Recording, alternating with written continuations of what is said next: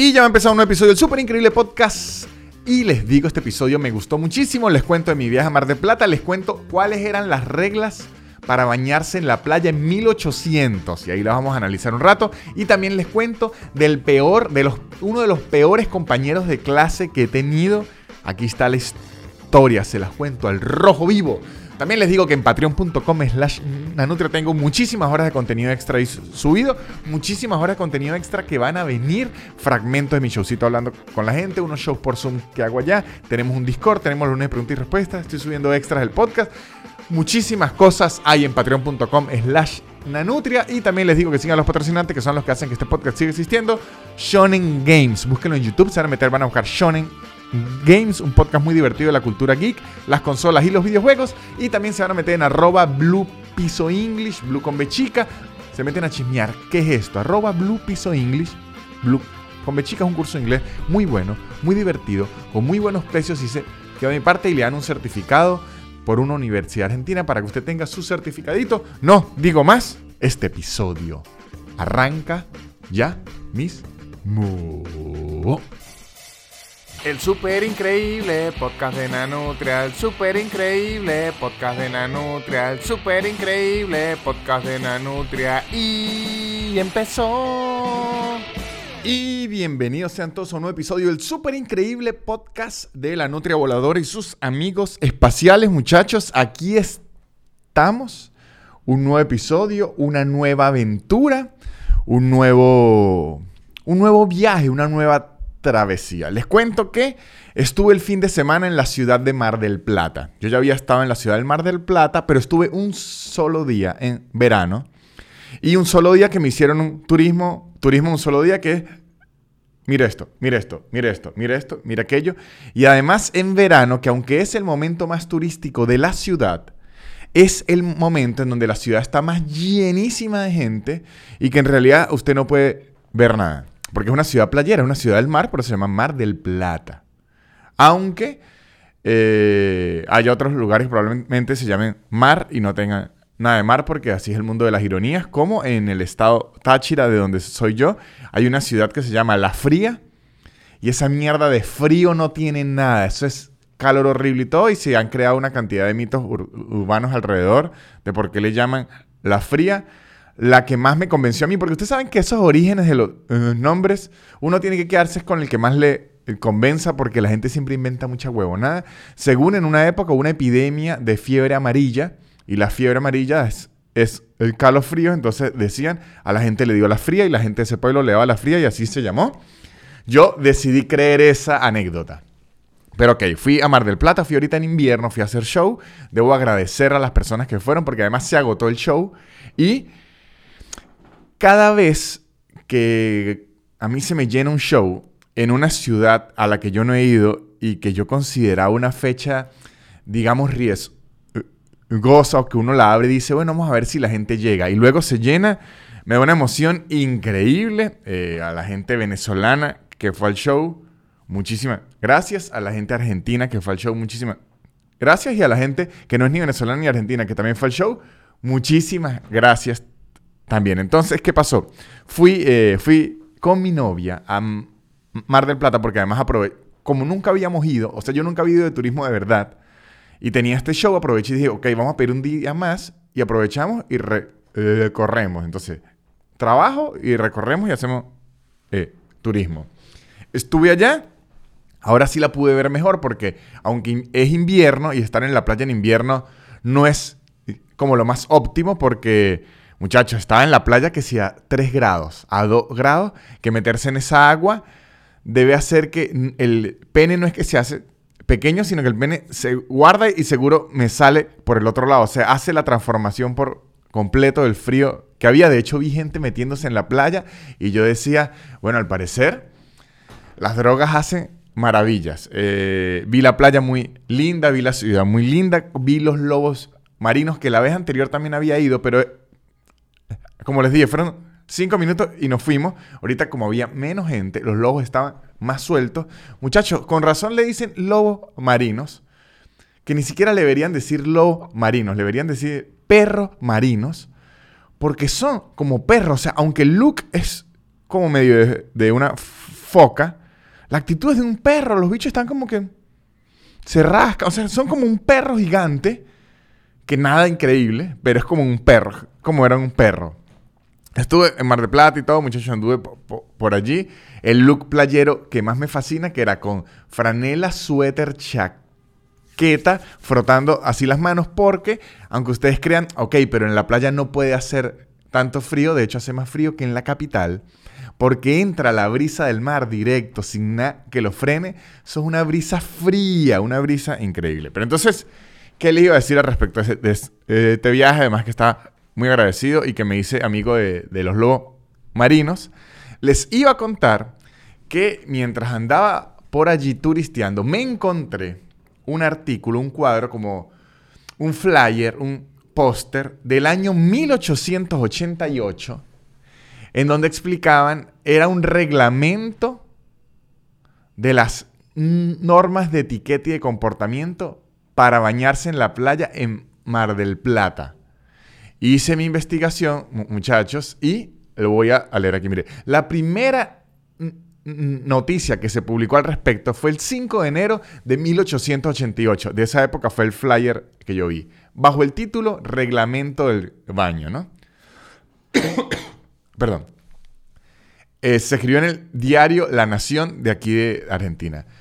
Se ha encargado a la receptoría de rentas de Mar del Plata, de la Policía de la Ribera y la Costa en la parte sometida a la jurisdicción nacional. La expresada repartición queda encargada de proyectar un reglamento para los baños de mar en la localidad y remitirlo a mayor brevedad al Ministerio de Hacienda. Se funda esta resolución en que es un deber de las autoridades nacionales velar por el orden y el decoro público. Yo como odio el decoro público, muchachos. Si contra algo yo estoy, en contra es contra el decoro público. A mí lo que me gusta es que la gente sea sinvergüenza. En los puntos sometidos a la jurisdicción, ¿no? Entonces, eso era como el artículo, que luego viene el reglamento, que ya les voy a leer el reglamento, que eso es lo que me llamó muchísimo la atención. Mire, lo que dice este artículo. Esta ordenanza se gestaba al mismo tiempo que el desarrollo del balneario obligaba a tomar medidas de precaución, ¿no? O sea, como que estaban nuevos los balnearios aquí, una nueva población. Entonces, ahora vamos a leer las siete reglas, los siete artículos del reglamento de baño de 1888. O sea, si vamos a viajar con una máquina del tiempo, o si usted está viendo esto en el año 1888, tiene que saber que si se va a bañar en el balneario de Mar del Plata, tiene que seguir estas reglas. Artículo número uno. Está prohibido bañarse desnudo. Puedo estar de acuerdo con esto. Creo que puedo estar de acuerdo con esta regla de 1888, no es que la apoya máximo, la verdad que la gente se bañe desnudo no, no me interesa, pero puedo entender por qué en 1888, y de hecho en la actualidad, por el pedo de la familia, los niños, como si los niños no hubieran gente, no, pero que de hecho yo creyera que si la desnudez estuviese un poquito más normalizada, sería menos impactante, o sea, sería menos sorprendente. Como en la playa usted se acostumbra a ver a la gente en bikini y ya no sorprende tanto, pero luego usted ve a alguien en ropa interior y dice, ah, le voy a pagar el only fans. Y usted dice, ah, pero si yo le diste en bikini, ¿por qué en ropa interior sí le quiero dar 5 dólares? Porque uno no, está acostumbrado a ver a la gente en ropa interior y usted está diciendo, lo estoy viendo en lo más íntimo. Por eso es que los paparazzi funcionan tanto, o por eso es que los reality shows funcionan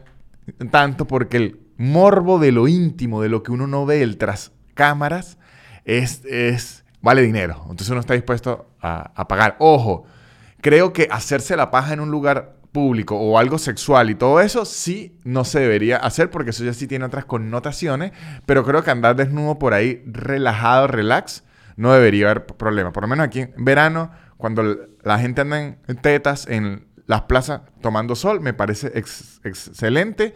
Eh, cuando estuve en, Barcelona, los viejos en bolas y las mujeres en tetas en la playa me parece excelente. No tengo ningún problema con eso, pero si está en un reglamento, o sea, puedo entenderlo. No es que estoy de acuerdo, pero lo puedo entender y lo puedo acatar. Esa primera regla, de verdad no me parece. De hecho, creo que las playas nudistas no son lo mío. O sea, no, no siento el placer de ir a una playa nudista. La verdad, muchachos, eh, yo no ando mucho desnudo. Es pocas veces, poquísimas, cuando estoy bañándome, cuando estoy en el acto sexual y creo que ya no más, no, no ando más desnudo. De hecho, yo duermo, yo duermo, duermo.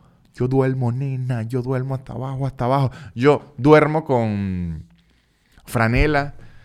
Eh, o sea, a mí no me gusta estar desnudo. No tengo problema con que la gente ande desnuda. Creo que en una playa nudista, no sé, me incomodaría. La arena, la arena se mete en ranuras.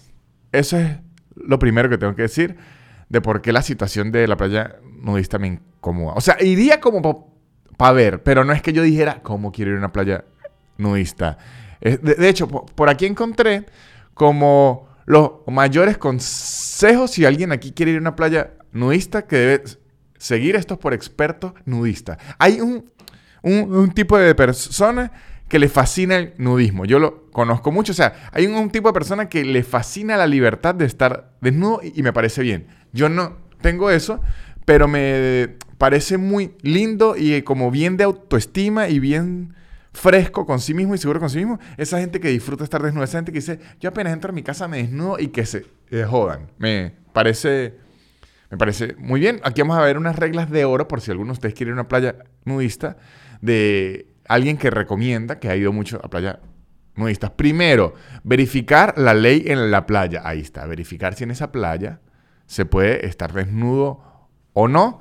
Eh, aquí eh, lo especifica que hay muchísimos lugares, sobre todo en Europa, que toleran topless, o sea, las tetas, pero que no toleran la parte de abajo. Entonces usted tiene que estar muy claro con las reglas para que después no llegue la policía y le dice, ciudadano, necesito que guarde ese miembro, por favor. Entonces, ok.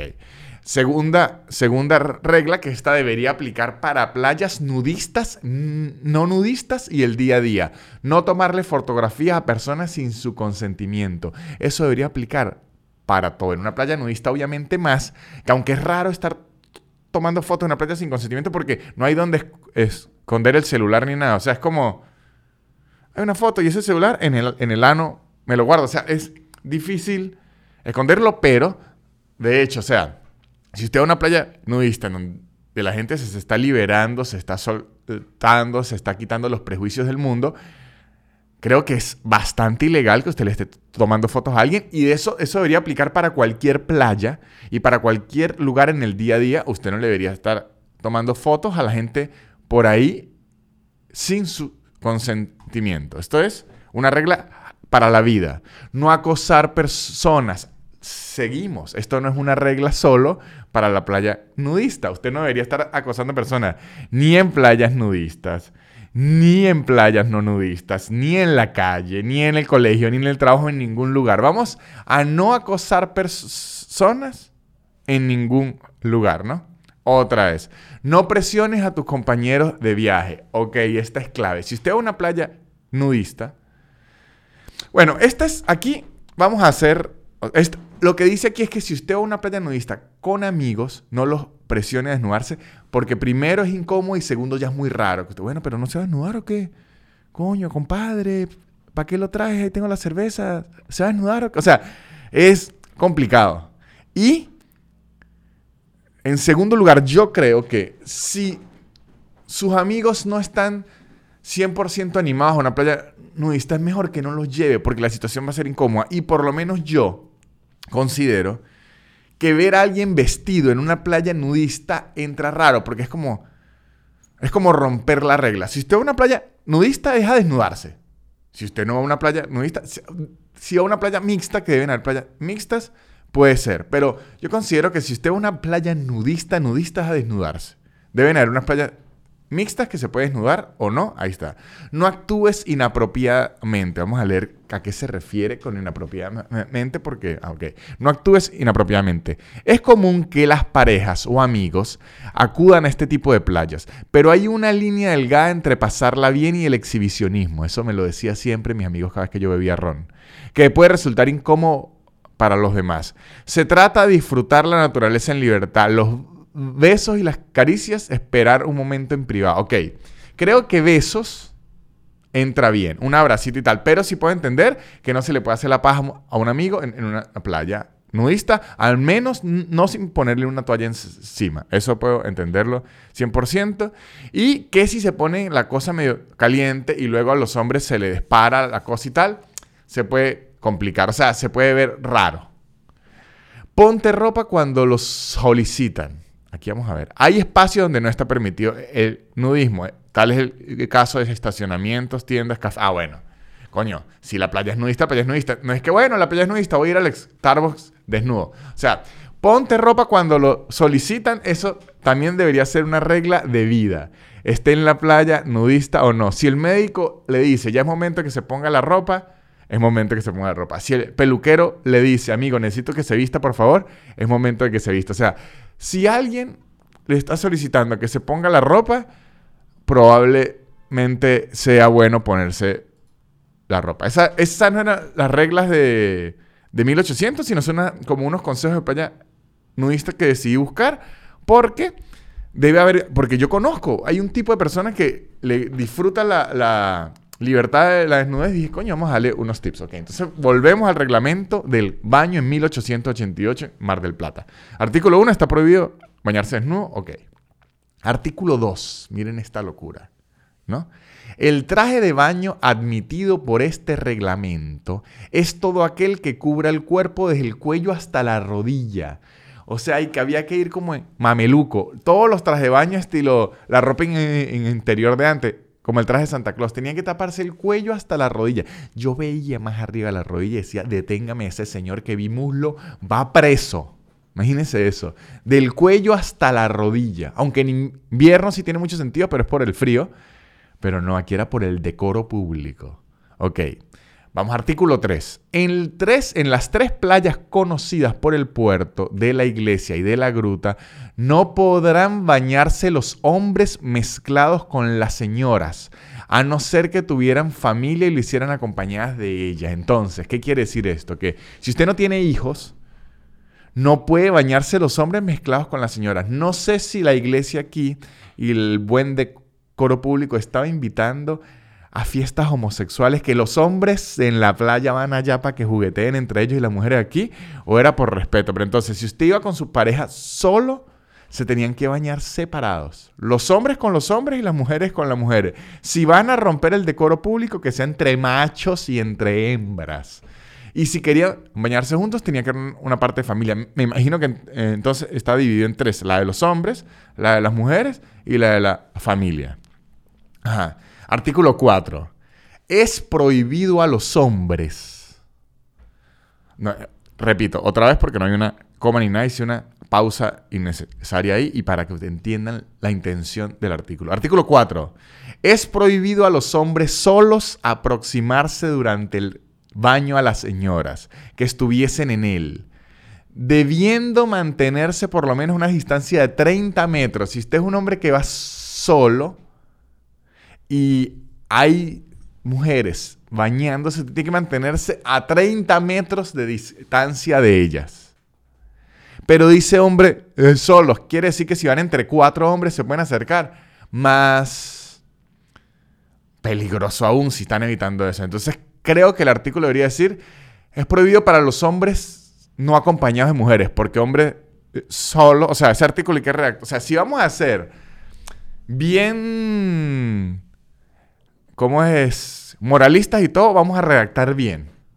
Porque imagínense, hombres solos no, pero usted que es un grupo de siete hombres raros, acérquense a la señorita. Claro, no es un hombre solo, un hombre solo sí es peligroso, siete tipos no. Entonces, si vamos a segregar y a resguardar a la gente bajo la moral y el decoro, vamos a redactar bien. ¿Seguimos?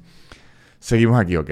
Se prohíbe a las horas del baño el uso de anteojos de teatro o instrumentos de larga vista, así como situarse en la orilla cuando se baña la señora. Ah, ok, ok. Yo no entendía. En anteojos de teatro eran esos que eran como un binocularcito o binoculares.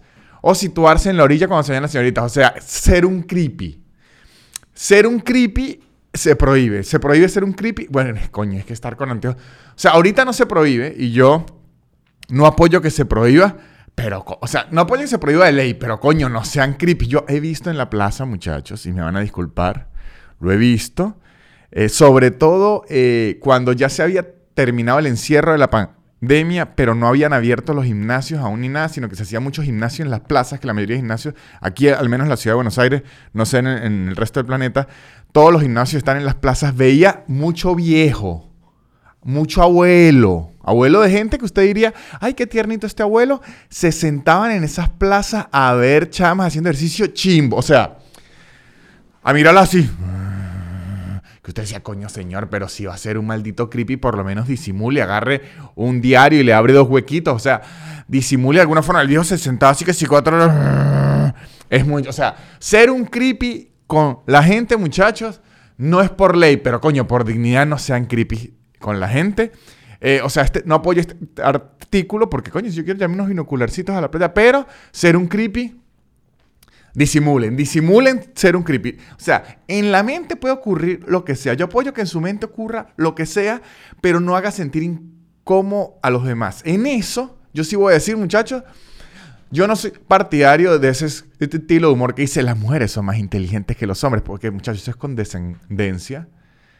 Cuando un comediante, mire este dato que les voy a dar, ahorita seguimos con las reglas del baño, pero este dato no le va a gustar a muchos comediantes, pero es una realidad. Cuando un comediante arranca un chiste hablando sobre que las mujeres son más inteligentes, sobre que las mujeres piensan más, en realidad lo que vas a clavar un prejuicio, pero está poniendo a las mujeres encima para que no se arrechen con el prejuicio, ¿no? Entonces, al final hay personas inteligentes y personas brutas. Entonces, hay hombres inteligentísimos y hay hombres brutísimos y hay mujeres inteligentísimas y hay mujeres brutísimas. Son reglas generales. Pero yo considero que en la sociedad, las mujeres, yo no sé si es porque la gente las critica más o porque al hombre no los permiten más del otro lado, saben disimular muchísimo más, sadiquear, o sea, mirar e imaginarse lo que sean. Es muy raro, aunque yo sí las he visto, por eso es que le digo que no aplica a todos de ninguna forma. Yo he visto muchachas que se les ve la cara que están... Pero por lo general, o sea, una muchacha en un gimnasio puede ver un poco de tipos divinos y ella imaginarse que entre todos la agarran, la usan de máquina y le dan vueltas y la espelucan y todo. Todo es gimnasio. Y usted ni se va a dar cuenta. La muchacha sí tomando agua.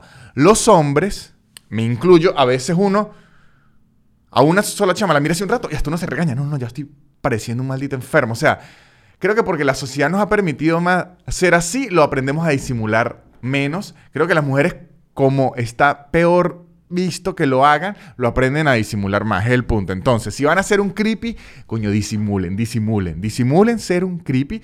En su mente pueden imaginar lo que les dé la gana con quien sea pero en su mente. No se lo hagan ni saber, ni se lo griten, ni le hagan... No hagan nada de eso. Ok. Artículo 6. Está prohibido bañar animales en las playas destinadas al baño de familias. Está prohibido bañar animales. Bueno, aquí estoy en discusión. O sea, yo considero que debería estar prohibido que los animales dejen pupú por ahí. O sea, que usted no le recoja el pupú a, a sus animales y debería estar prohibidísimo hasta en la ciudad. Y eso en la ciudad de Buenos Aires, Dios mío, cuánto pupú hay en la calle. Usted de repente sale en la mañana a, pasear el perro y hay que brincar entre pupú, pupú, pupú. Dios mío, cuánto pupú dejan. No dejen más pupú en las calles, Dios.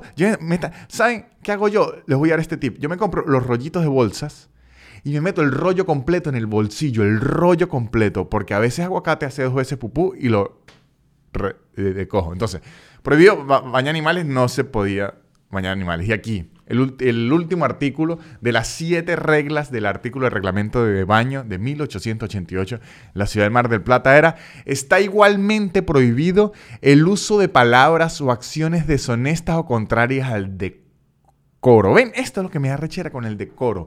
¿Qué es el decoro? ¿En dónde está el decoro? El decoro es una persona que nació en Falcón, que su capital es Coro, entonces sería la persona de Coro.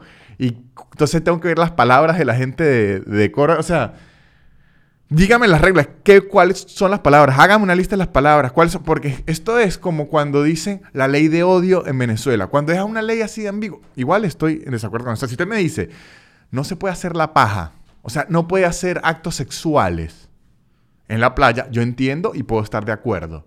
Pero usted me dice acciones deshonestas y contrarias al decoro. Entonces ahí me van a decir, si dos hombres se agarran la mano, eso no es el decoro. O sea, el decoro entra en una línea que es de lo que yo crea o no. No, delimítemelo bien. Y yo sé que estoy peleando contra una ley de 1888 que ya me hace rozar al borde de la locura. Ya parezco el meme de los Simpsons de hombre le grita una nube, pero como les dije, cuando usan la palabra del decoro o la moral y las buenas costumbres, a mí me enerva la sangre porque qué coño es la moral y las buenas costumbres. Y yo usualmente, a la gente que he escuchado decir moral y buena costumbre, usualmente son unos malditos.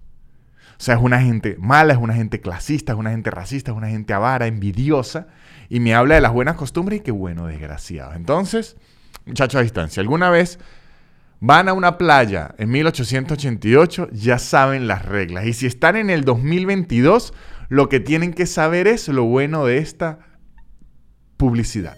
Y muchachos, si está en la playa, si está en la montaña, si está en la ciudad, si está en su casa cocinando, limpiando, lavando, si está en el tráfico, en donde esté y se quiere entretener y ya oyó los 184 episodios del super increíble podcast que llevamos, les recomiendo que vayan a YouTube y escriban Shonen Game, así S-H Shonen Game y van a buscar un podcast de la cultura geek del mundo del entretenimiento y las consolas divertidísimo que tiene mucha información buena, mucha información divertida y muchos datos curiosos para la gente que es como yo, fan de las consolas y los videojuegos. Muy divertido, vayan a YouTube y se meten en Shonen Games, no se van a arrepentir ni tampoco se van a arrepentir de aprender inglés en arroba blue-english. Blue con B chica, muchachos.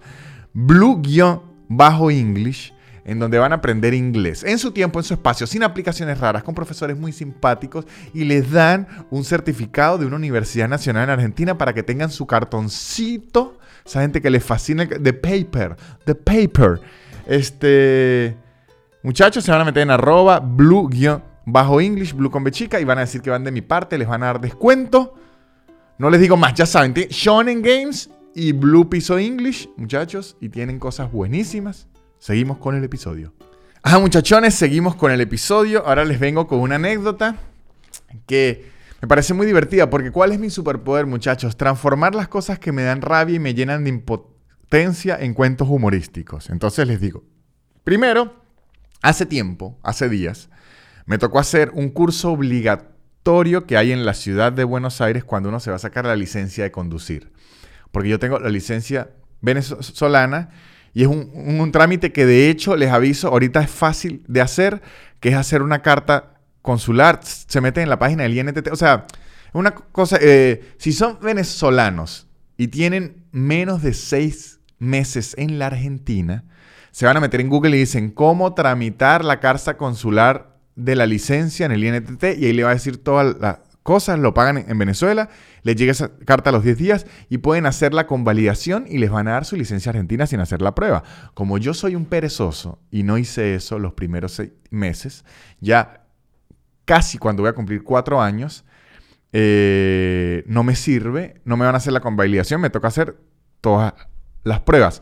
Pero de todas formas, yo tuve que sacar esa carta para que no me den la licencia de principiante, porque descubrí yo no sabía nada de esto. Se los cuento porque lo aprendí ahorita que estoy gestionando la licencia de conducir para las personas que estén en la ciudad de Buenos Aires, lo sepan. ¿Y por qué digo en la capital de Argentina y no en toda la Argentina? Porque similar a los Estados Unidos, eh, la Argentina es una república federal, que quiere decir que muchas provincias tienen su ley aparte. Entonces, si usted tiene una licencia de otra provincia, aunque es legal para conducir aquí en la capital, cuando usted se muda y se cambia la dirección de su DNI a que vive aquí, tiene que sacarse la licencia aquí porque las reglas de conducir son diferentes.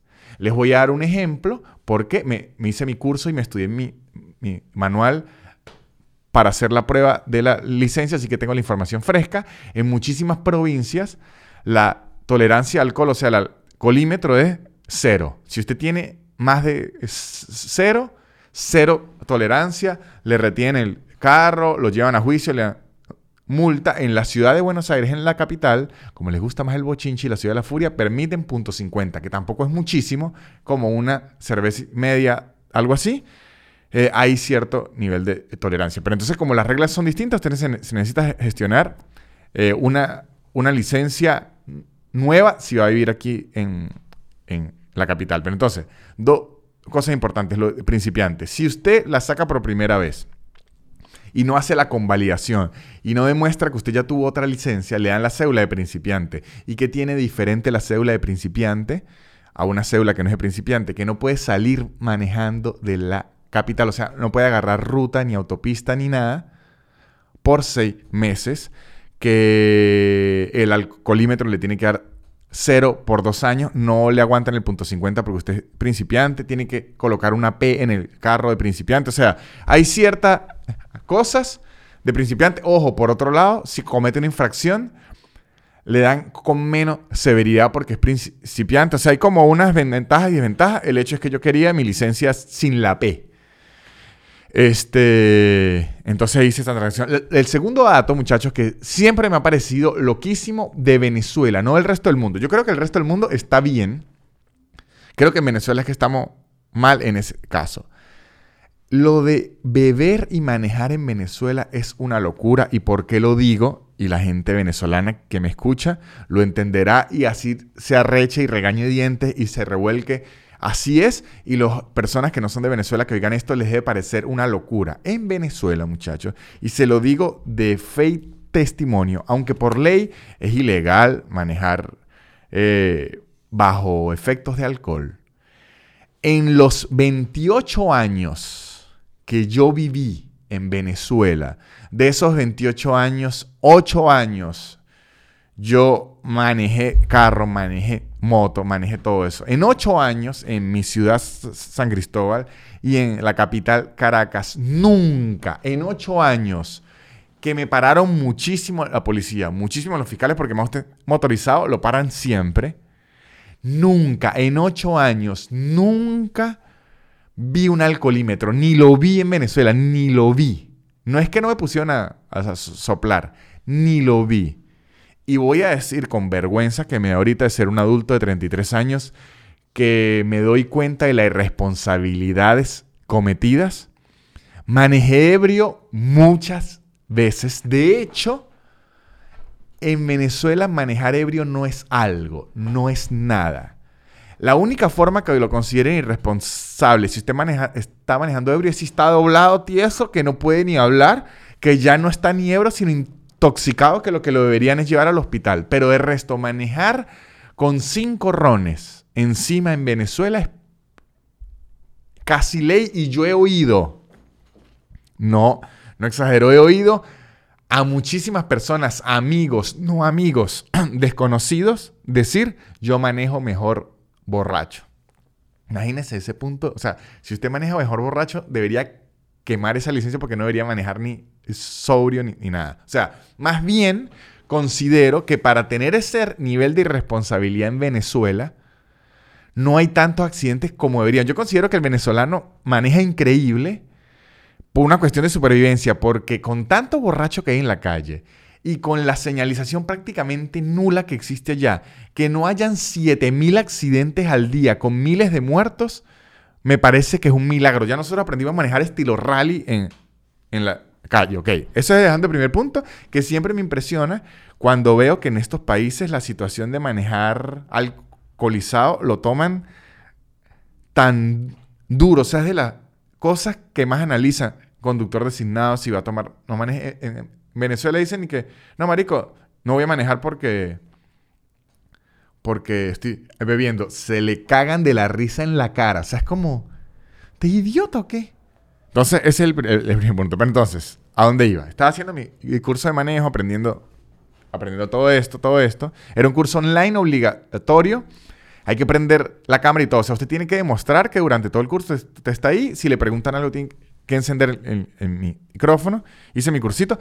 La verdad, lo hice sin nada de ganas diciendo esta maldita sea me van a obligar que y de hecho me dijeron muchas cosas en el curso que yo decía Dios mío yo no sabía esto qué interesante esto lo debía haber sabido si yo hubiese sabido eso antes de verdad creo que nosotros subestimamos lo que es manejar porque es tener una mierda de toneladas de metal que puede matar a alguien y lo hacemos como unos irresponsables Pero ok, me gustó el cursito y todo, pero ¿a dónde vengo, muchachos? Hay un tipo de persona que la he visto a lo largo de mi vida, es un tipo de personalidad que necesita, ama, eh, no puede existir sin participar absolutamente de cualquier forma en cualquier lugar en que tenga la oportunidad de participar.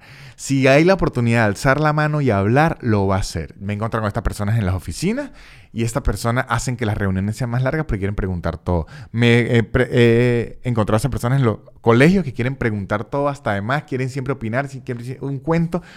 O sea, es una locura. Esa gente es la que mandar audios de 15 minutos. hay un tipo de persona que mientras se lo estoy diciendo, usted probablemente se las estén imaginando que le gusta intervenir siempre y contar cuánta mamá huevetada se le ocurra. O sea, que quieren hacer un podcast, quieren obligar a la gente a oír su propio podcast. Porque al menos yo soy así, pero me grabo este podcast y lo suelto en YouTube. Quien quiere, le da play. No, esta gente se mete a su oficina, a su salón de clase y le quiere lanzar su podcast ahí obligado. O sea, es como obligarlo a oír un, un podcast. Esta persona existe en todo. Y en este curso existía esta persona.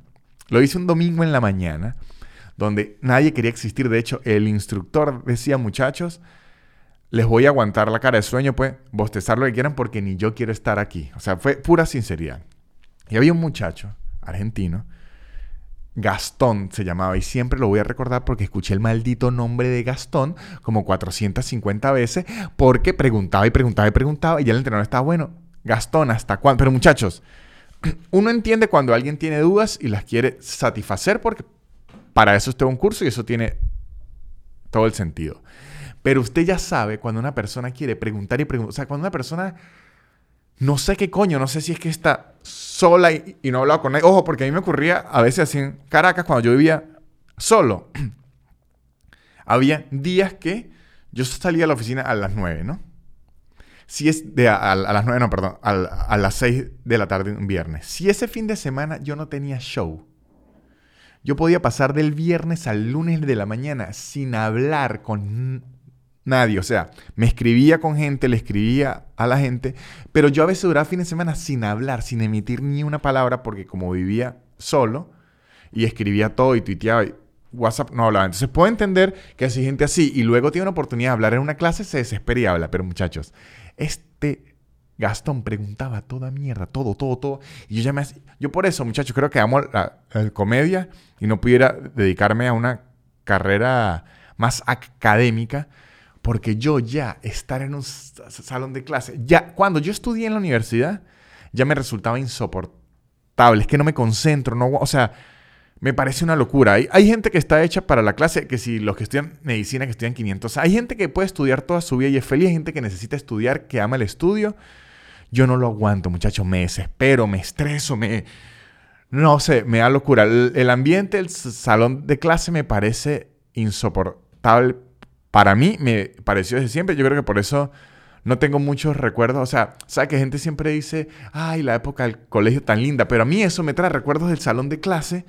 Y yo digo, no, ya, la época que más me fascina a mí es cuando yo ya no tuve que volver a un salón de, clase. Entonces estaba este y preguntaba y preguntaba y preguntaba.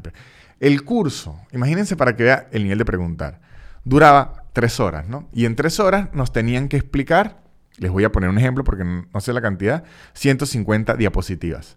Cuando se acabaron las tres horas, el profesor nos mostró que quedaron como 50 diapositivas por mostrar y nos las envió para que las estudiáramos nosotros mismos, porque con la maldita preguntadera y los cuentos de Gastón, no se pudo ni dar toda la clase porque era pregunta y pregunta y pregunta y pregunta. Sobre todo, y aquí es donde viene lo que más me da risa y la demencia de este personaje, cuando vino la parte del alcohol, así se hizo mucho énfasis porque eh, en la ciudad de Buenos Aires eh, es muy común, igual que en todas las ciudades del mundo, muchos accidentes por alcohol. Entonces, el instructor está explicando que para vehículo punto 50 es el máximo que puede tener de alcohol en el, en alcoholímetro. Y explicaba que era como aproximadamente dos copas de vino o algo así. Pero él fue muy insistente en decir que no se fíen por, eso, que esa es una medida medio random. ¿Por qué? Porque el alcohol en la sangre tiene muchos factores. El peso de la persona, la altura, el tamaño, lo que haya comido, la digestión, cómo esté de salud. O sea, eh, a veces dos copas de vino ni llegan a punto 50 o a veces una puede llegar al punto 50. Y además depende cuánto tiempo de diferencia se le haya tomado porque el alcohol tiene un pico. O sea, como muchas variantes. Entonces lo que él aconsejó fue, de verdad, lo que yo le aconsejo como persona que trabajé en esto y decomise carros y multé gente es que si van a beber, no lleven en carro.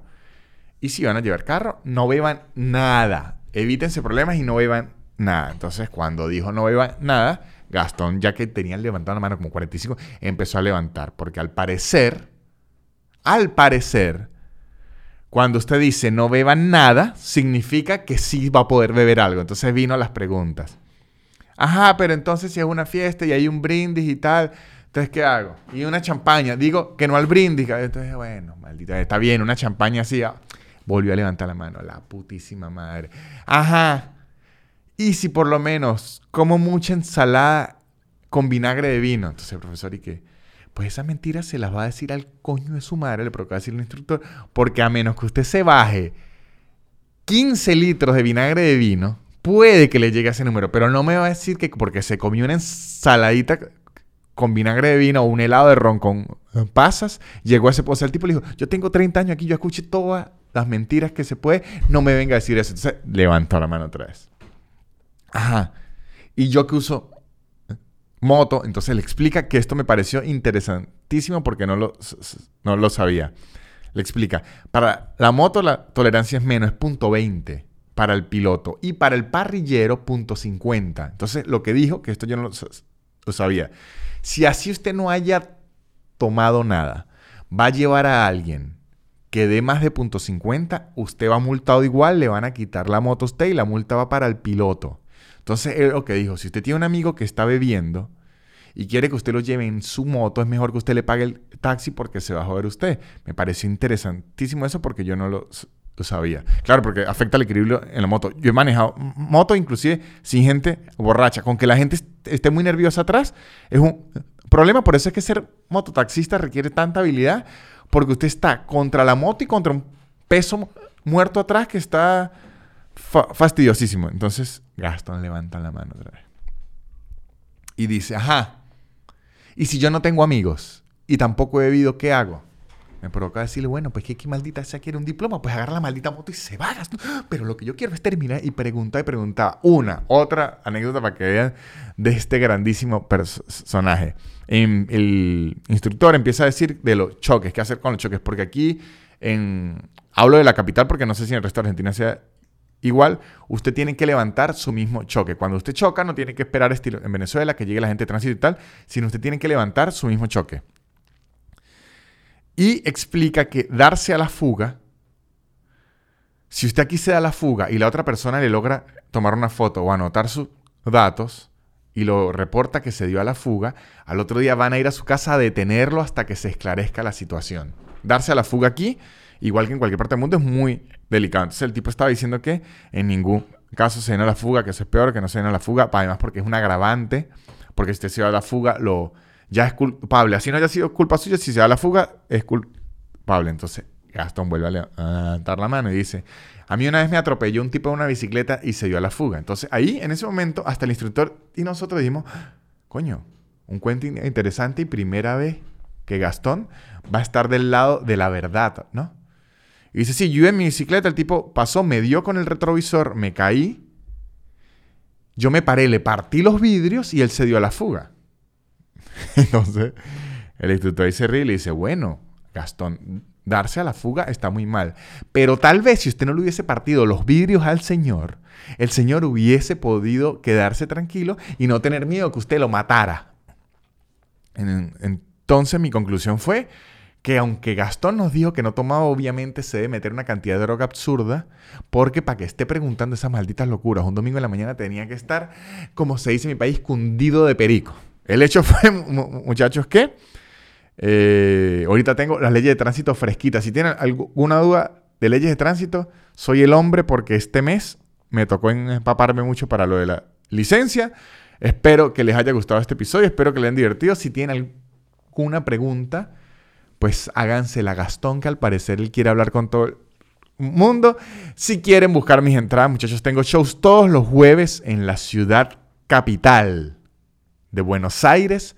Las entradas están en soynanutria.com. También voy a ir a el Palomar y voy a ir a Lanús, por aquí mismo en Buenos Aires. Y si quieren ver mucho contenido extra, subo muchísimos clips del showcito. Hago un show por suma al mes. Hago los lunes de preguntas y respuestas. Eh, subo mucho material extra, subo muchas fotos. Hacemos un jueguito y, y tenemos un Discord en donde nos hablamos. Se van a meter en patreon.com slash nanutria y ahí tienen Primero, va a haber mucho contenido nuevo aquí en adelante y tienen horas y horas de contenido viejo que ya pueden disfrutar en patreon.com slash nanutria. Y también les recomiendo que sigan a los patrocinantes, que son los que hacen que este podcast siga existiendo. Shonen Games, un podcast muy divertido de la cultura geek, las consolas y los videojuegos. Y arroba blue bajo English, Blue con Bechi, concurso de inglés en su tiempo, en su espacio, sin aplicaciones raras y muy divertido. Esto ha sido todo, muchachos. Chao. Swilly the Bill, y'all. La élite. Barrera. Shit. Su, su, su, su, super increíble. Pop, pop, pop, pop. Su, su, su, su, super increíble. Pop, pop, pop Nanutria Es casi una hora llena de locura Y un acento gocho que es una dulzura El perro siempre jodiendo la grabación Y él soltando pura desinformación Sub, sub, sub, sub, super increíble Pop, pop, pop, pop, podcast Sub, sub, sub, sub, super increíble Pop, pop, pop, pop,